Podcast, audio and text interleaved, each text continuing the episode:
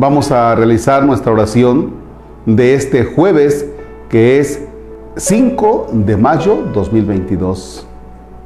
La primera carta del apóstol San Pablo a los Corintios, capítulo 15, versículos del 1 al 8. En nombre del Padre y del Hijo y del Espíritu Santo.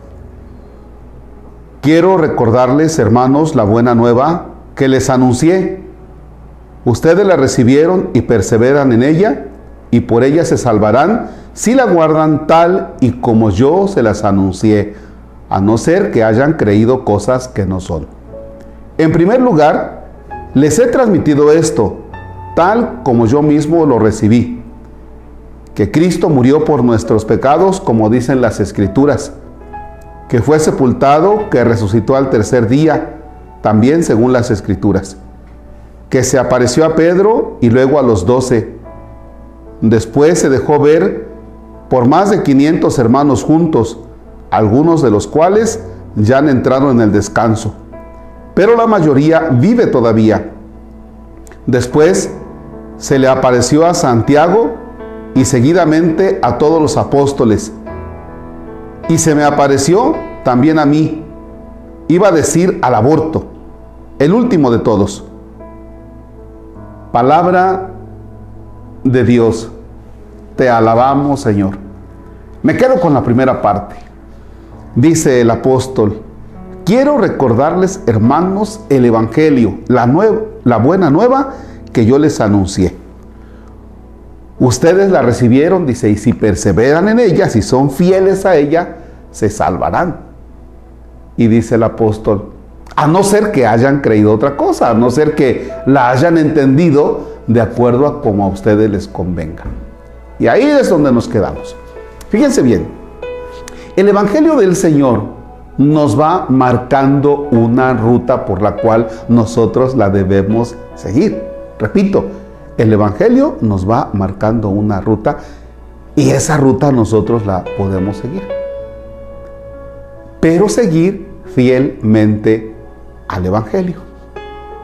¿Cuáles son los errores de nuestro tiempo?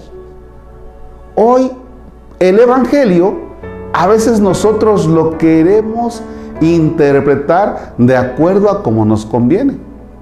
Y en lugar de que nosotros nos adaptemos fielmente al Evangelio, nosotros queremos adaptar el Evangelio a nosotros, esa buena nueva. ¿Ya? El mensaje de Jesucristo lo queremos adaptar de acuerdo a nuestras circunstancias. Y entonces lo hacemos así como una plastilina, ¿verdad? Ah, lo voy a adaptar para este estilo de vida. Y aquí el Evangelio tiene que embonar. A ver cómo entro así medio torcido, medio así medio a fuerzas, como cuando a veces te compras unos zapatos que tú calzas del 7 y te compras unos del 6 y te pones, pero ya entro. A veces así queremos que sea el Evangelio. Queremos adaptar el Evangelio de acuerdo a nuestras interpretaciones. Y si a veces andamos mal en la vida, queremos que el Evangelio también se adapte a que estamos mal y decimos, es que Diosito me quiere mucho y mira, aquí me dice, en la palabra me dice esto. Cuidado. El Evangelio debemos vivirlo con fidelidad. Dice el apóstol, a no ser que ustedes hayan creído otra cosa. a no ser que ustedes hayan escuchado otra cosa, entonces no les va a servir el Evangelio, habrán creído en vano. Qué dura es esta parte de, del apóstol que nos lo dice así, que se resume en eso. O sigues fielmente el Evangelio, o entonces habrás creído de acuerdo a lo que a ti te convenga, y entonces eso no te va a ayudar mucho. Y de eso, esos criterios que queremos que el Evangelio se adapte a lo que yo quiero y como yo quiero, de esos criterios habemos muchos en el mundo. Y vieran que esos que somos así muy elásticos y muy todo, encajamos re bien en la sociedad. ¿Por qué? Porque entonces adaptamos el Evangelio a lo que la sociedad quiere escuchar. Y eso es muy grave. Padre nuestro que estás en el cielo, santificado sea tu nombre, venga a nosotros tu reino. Hágase tu voluntad en la tierra como en el cielo. Danos hoy nuestro pan de cada día.